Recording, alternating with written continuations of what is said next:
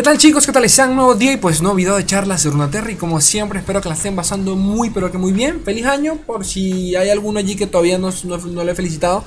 Este 5 de enero es el, día seleccionado, ¿no? El miércoles seleccionado para la siguiente actualización.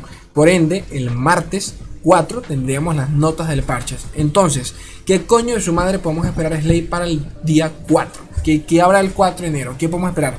Ya, ya le he dedicado videos eh, un par de veces a los comentarios de los desarrolladores durante, eh, disculpen, con respecto a dicho, a dicho parche. Podemos decir, sin, sin, sin mucha especulación, realmente que van a bufear cartas viejas, quieren actualizar un poquito eh, el meta bufeando cartas que no han funcionado. un, simple, un simple ejemplo de esto, ya lo he mencionado mil veces, es el tema de Minimorph. En vez de eh, directamente nerfear al Minimorph, quieren mejorar el removal de, otras regiones. Por ende, es muy probable de que veamos algún tipo de bufeo a regiones un poquito olvidadas como Vandal, eh, City, como Isla de las Sombras o en su defecto, eh, ¿cuál era la otra? Flerger, ¿ok? Ya veremos, ya veremos qué onda. ¿Qué sucede actualmente? Desde el lanzamiento de Vandal City ya tenemos, ya tenemos bastante claro que hemos estado azotados por un meta relativamente agro, ¿no? Que se beneficia mucho del tiempo y toda esta pajera. ¿En qué sentido? Eh, cuando pensamos en tiempo, directamente nos llegan a la cabeza regiones como Bandit City, valga la redundancia, y segundo, Jonia. ¿Por qué? Eh, tienen la facilidad de alguna forma u otra de retrasar la, de retrasarle la partida al, a nuestro enemigo y en ese caso pues ellos beneficiarse, ¿no? ganar un poquito de tiempo, un poquito de, de, segunditos en la partida. ¿En qué se traduce esto? Se traduce en, cantidad de cartas o en su defecto, como acabamos de decir, eh, ventaja en la mesa. Yo creo que dicho eso, nos puede llegar a la cabeza tranquilamente el City de cómo es una región que a día de hoy prácticamente que no tiene carencias a nivel general. Recuerdo que por ahí Steve, no sé si fue Steve Rubin, en algún momento dijo que en teoría una de sus carencias debería, debería ser la dificultad para poder eh, limpiar mesa. Pero al mismo tiempo pues eh, pueden generar tantos bichos que tampoco la pasan tan mal. Sea como fuese, eh, hay que esperarlo. Entonces el día de hoy vamos a, vamos a leer un artículo, eh, en donde vamos a repasar cuáles pudiesen ser los posibles, los posibles cambios eh, para el parche del 5 de enero. Así que me callo para pasar para allá. Vamos a cambiar esto directamente. Ah, bueno, y antes de, comenzar como tal, artículo de DEM, ya, ya, ya, lo conocerán acá en el canal. Ganador de Season, si no me equivoco, y todo el tema. Este, ¿qué, qué, quiero comentar yo? Eh, agradecimientos a Papito Cracol, eh, Cracol, Cracol, creo que se pronuncia así. Fue el último que se unió a, las membresías del canal. Así que besito, Papito Cracol.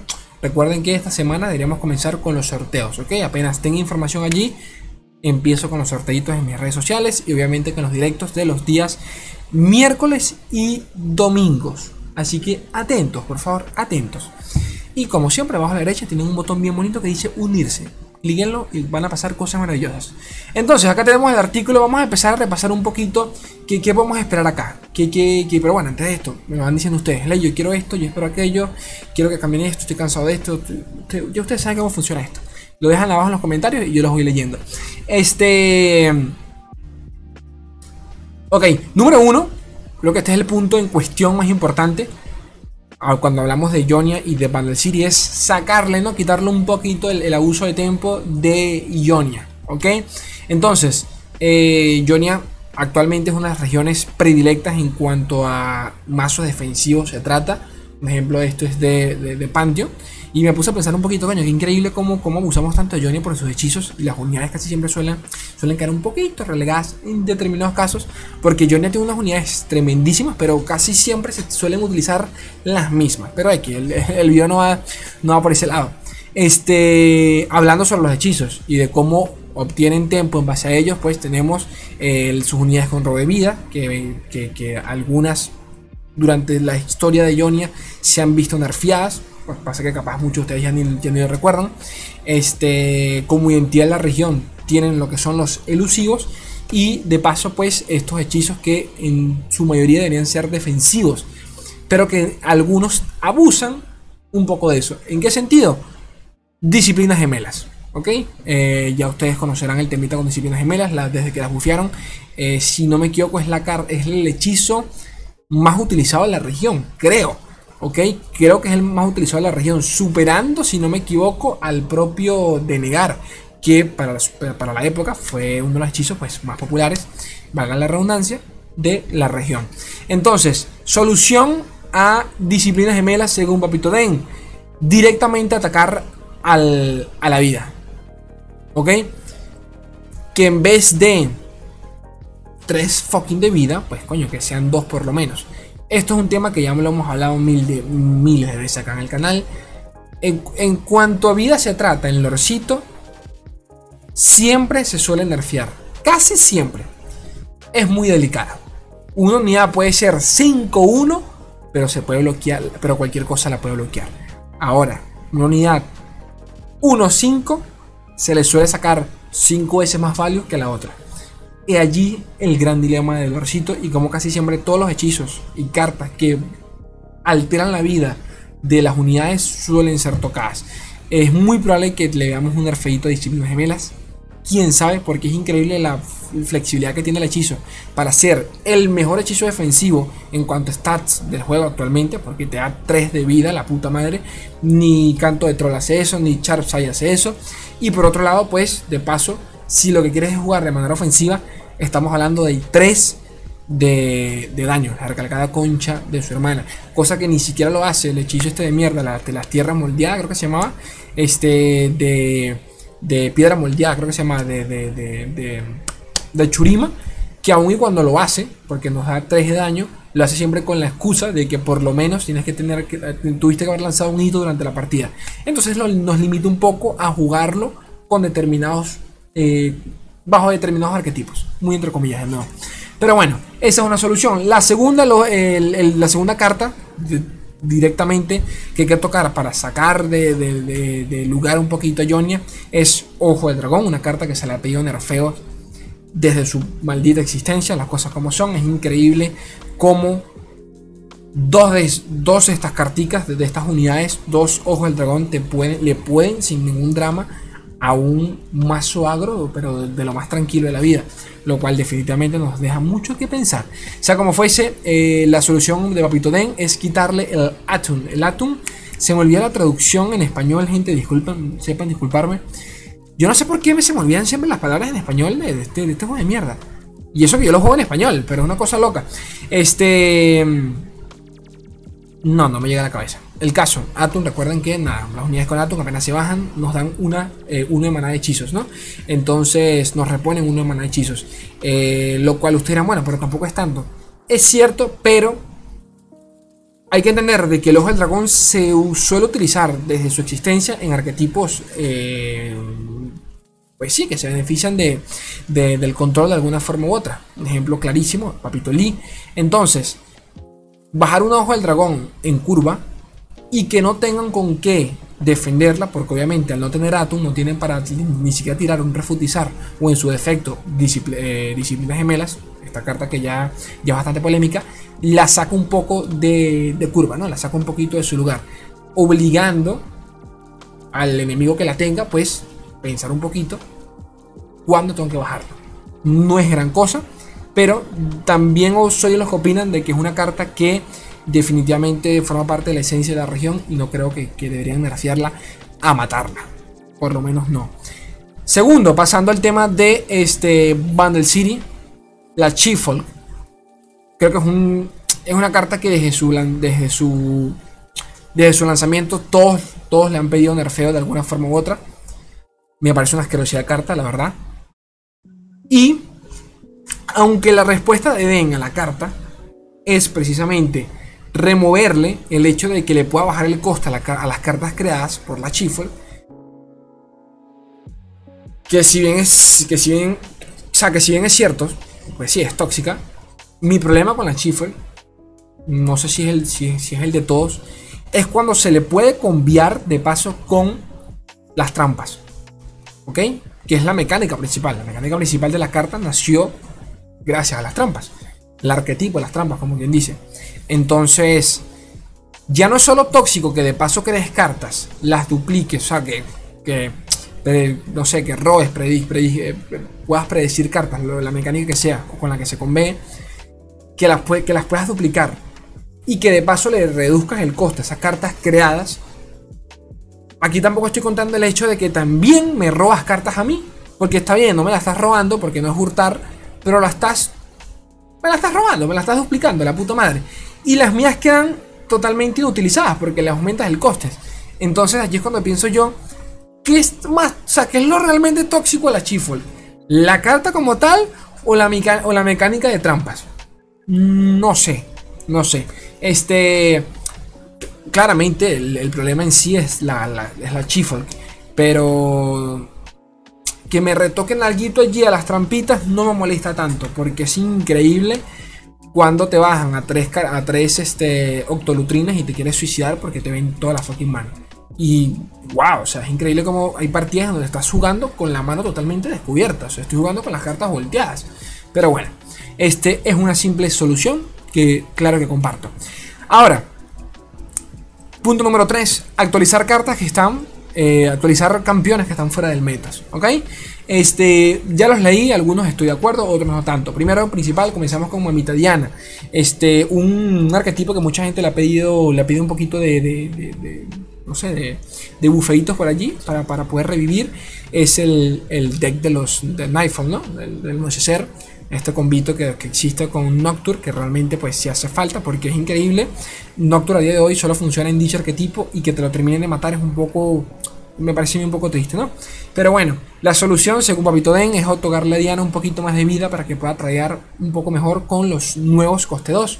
Este, hay que entender de que el contexto de todas, estas, de todas estas actualizaciones de cartas es que ya el meta, ya no es solo un tema de que el meta ha cambiado en base a las nuevas cartas, sino que estas nuevas cartas son mejores en mucho sentido que, que las anteriores. Y por ende, pues las vías hay que actualizarlas para que puedan de alguna forma u otra aguantar el trote a, los nuevos lanzamientos. Y por ende, darle un, puntito de vida a Diana, pues mm, quizás pueda ser la solución.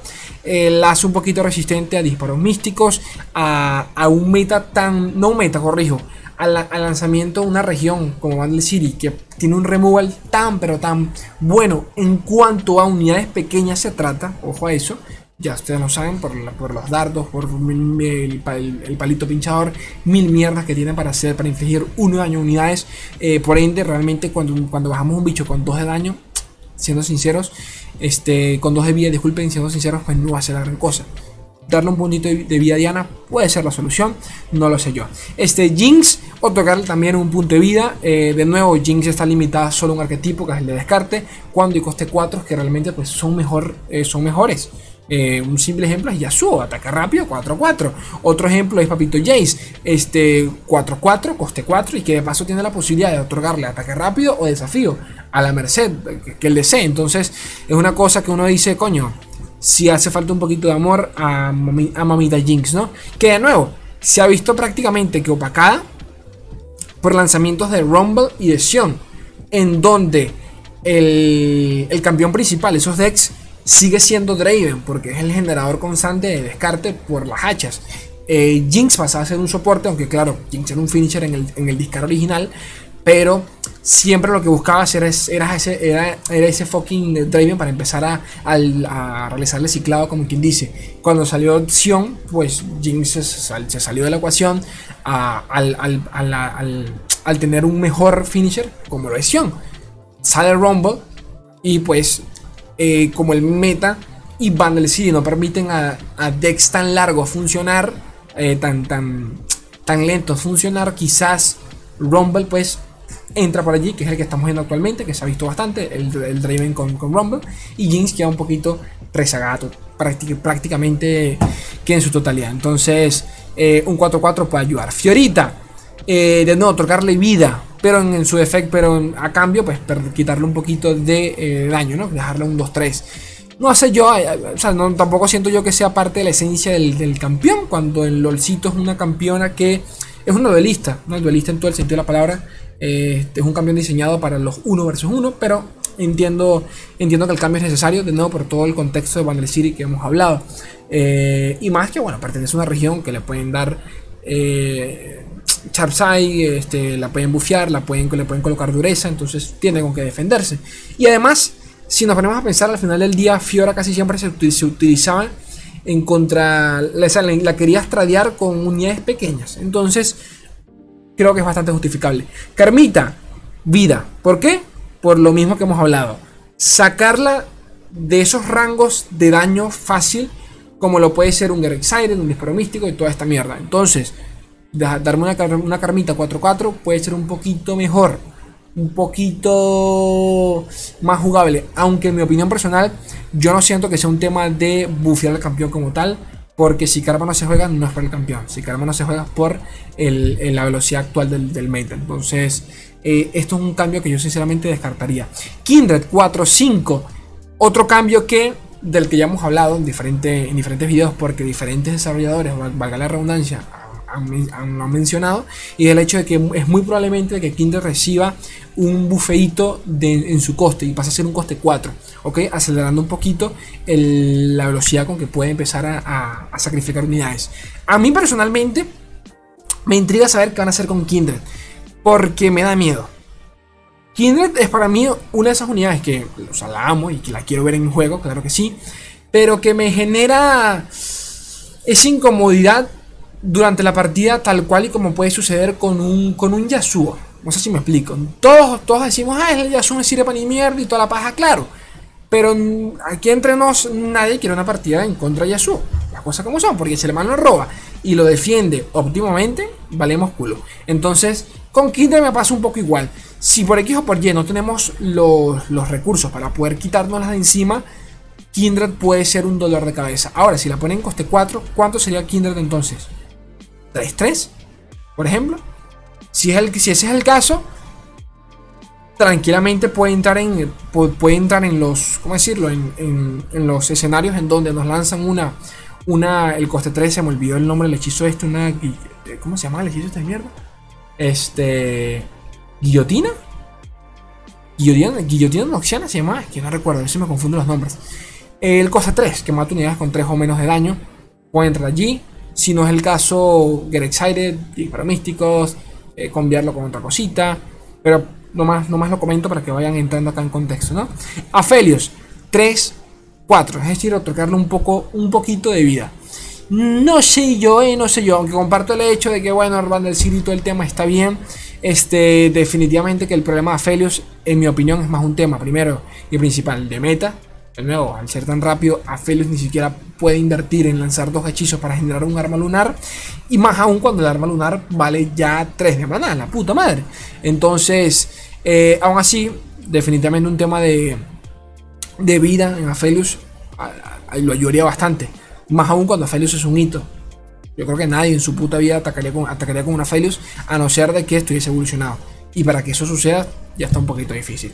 Este le seguiría papito, mamita Age, este 5-4, es decir, otorgarle vida. No sé yo hasta qué punto estoy de acuerdo con este bufeo. Porque siendo sinceros, ya Age, o sea, si intentamos estabilizar la cantidad de stats que tiene, Age es un 4-4. Que de paso congela la unidad más, eh, más fuerte, ¿no? Si no me equivoco, al, enemigo más fuerte. Eh, casi siempre se combina con unidades que tienen desafío. Eh, o la que ataca es otro unidad. Entonces, no sé yo. Aún así, el contexto es el mismo. Bundle City, eh, hoy en día todos los costeados casi siempre la, pueden tradear sin ningún drama, siendo realistas. Entonces, un bufeito no le podría caer mal. ¿Qué más hay por acá? Este. Cartas fuera de bundle que podrían recibir un poquito de amor. Primero principal, Grizzlet Ranger, eh, otorgarle vida. Esta carta, para que no recuerde, era un 4-1, ¿ok? Que hicieron? Nerfearon el daño para que pues, no fuese tan, tan opresiva. Eh, 3-1, aún así, ¿qué sucede? Hoy en día, de nuevo, por todo el tema bundle, una, una carta con uno de vida es como loco, me la farmeo. O sea, bájala que me la farmeo. Entonces, cuando lo vemos de esa forma, realmente de qué me sirve tener un 3-1 si de todas formas igual me lo, me lo van a matar, ¿saben? Y es un coste 4 al final del día. Entonces siempre vamos a tener al, osito en vez de al, del, ranger, que es el que realmente queremos sacarle provecho para que por lo menos ataque una vez, se muera y tengamos otra unidad. Entonces metemos un poco de presión y se puede comer un poco de daño. Entonces quizás sí, otorgarle vida pues, pueda, ser la solución. Este, otra unidad del, del arquetipo, los scouts, que se puede decir que está relativamente apagada, un poquito, porque a pesar de todo, siempre, o sea, siempre ha sido un mazo que ha tenido juego, eh, independientemente, independientemente del meta, la verdad. Pero bueno, eh, una carta que realmente está muerta, que de nuevo, del arquetipo de los élites, que están más muertos aún, otorgarle un poco de vida, pues puede, hacerla funcionar. Más aún, eh, de nuevo, siendo una carta de élite que se puede cambiar con todos los con todos los el, herrero y toda esta pajera que la pueda, la, o la puede hacer mucho mejor. ¿Qué más? Stalking Shadows, una carta que nerfearon. Recuerden, Stalking Shadows eh, costaba 3 de mana en su momento. Costaba, disculpen, costaba 2 de mana. La pasaron a coste 3. Y prácticamente la carta no, no. O sea, no es que murió. Pero definitivamente sí murieron los arquetipos que la utilizaban. Y por ende, pues murió la carta. Eh, era obligatoria en los, en, los mazos de, de, de, ¿de acuerdo? De Diana con, con Nocturne y todo el tema. Eh para aquel entonces, pues el deck de verdad se sentía un poquito opresivo. Pero de nuevo, era un, era un, era un meta totalmente diferente, con, con, otras cartas totalmente diferentes. Entonces, eh, una pequeña ayudadita, ayudadita como quien dice, capaz, capaz le puede servir. Y que de nuevo, es de las pocas, es de las pocas, eh, o sea, es una carta tan emblemática de dicho arquetipo que, coño, me merece un poquito de amor. Pero bueno, ¿qué más? Eh, Bladed Caretaker, carta que también nerfearon. Esta era un 2-1, pasó a ser un 1-1. Ustedes miran, bueno, pero. ¿Sabes? El provecho, el provecho sigue existiendo. Es en los. Es en, los, en las unidades con desafío que en los pimpollos. En los pimpollos que crea. Eh, lo entiendo, pero aún así te diría que, mira. Prácticamente desde que la nerfearon, la carta se dejó de ver. En algunos arquetipos la siguieron utilizando. ¿Sabes? ¿A qué me refiero? Cuando la nerfearon, era, el pico de popularidad de Nasus Thresh. ¿Ok? Cuando se nerfeó la carta desapareció a la, primera semana. Yo recuerdo que yo la seguía utilizando y vi que en varios, porque, porque había visto que en varios torneos la seguían dejando porque realmente funcionaba bien. Lo que, lo que querías hacer con ella era sacrificar una unidad para Nasus y de paso pues limpiar mesa.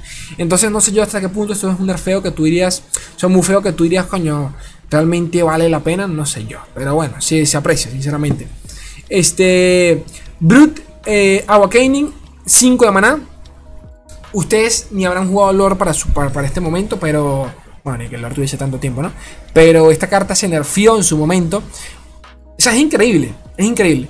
Porque la, el deck que le sacaba provecho a esta carta ni siquiera era un deck de, de Ellis, como uno pudiese pensar. O sea, del arquetipo de las arañitas, de Spiders. La carta, el, disculpen, el, el mazo que le sacaba provecho era Corina Control.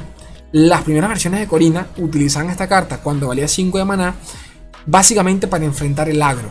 Si la partida lo permitía, la lanzabas, o sea, la ronda lo permitía, y así sé que el man eh, perdió un turnito bajando una unidad para desarrollar la mesa, lanzabas automáticamente esta preciosura, te invocaba 3 spiders, cada una 2-1, y por, ende, y por ende tenías chum blockers para poder aguantar eh, las siguientes rondas. Entonces, eh, para aquel entonces, al ser el deck más prácticamente que y uno de los decks insignia de la región, intentaron retocar ciertas cartas para buscar debilidades. Entre ellas, pues estaba esta cartita que desde entonces no he visto nunca juego.